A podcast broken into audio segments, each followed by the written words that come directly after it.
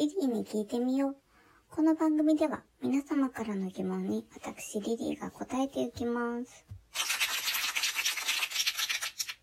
さあ、今日はですね、メッセージじゃないんですけど、ラディオトークンさんのトークテーマでおしゃべりしたいと思いますね。ハッシュタグ家の中でこれ始めました。これ行きましょう。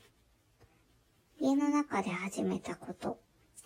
最近は家の中で運動したりしますね。週に2回で OK と聞いたので、週に2回なら私でも続けられそうだなと思ったんですよね。腰をこう落として、お尻を突き出してかがんだりする運動と、足をこう前後に開いて上げ下げする運動。なんかちょっと言葉で表現すると難しいですね。足をこう、90度90度に開く姿勢にこう上げ下げするというか。あと体側を伸ばしますね。これも結構気持ちいいです。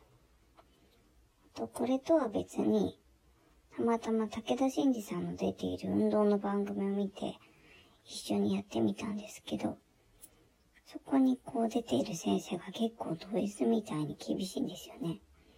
厳しいんだけど、楽しいっていうか、あと2回の時とかも、あと2回しかできませんとか言われて、ああ、あと2回頑張んなきゃいけないんだねって思うのね。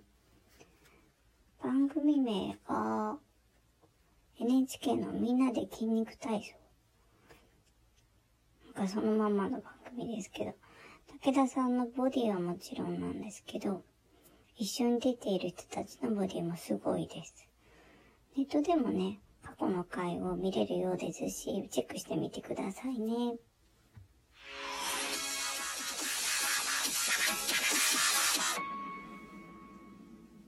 結構ね、今、ジムとか休業になったり、まだジムに行くの不安だなって思ってる人いると思うんですよね。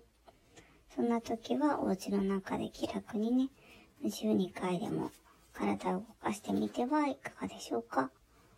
体を動かす時にこうスペースも作るじゃないですか。体を動かせるような。なので部屋もいあの綺麗に保てて一石二鳥ですね。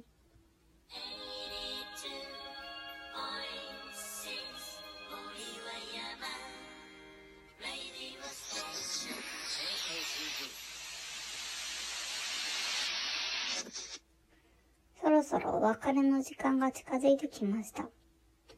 リリーに聞いてみよう。この番組では皆様からの質問をお待ちしています。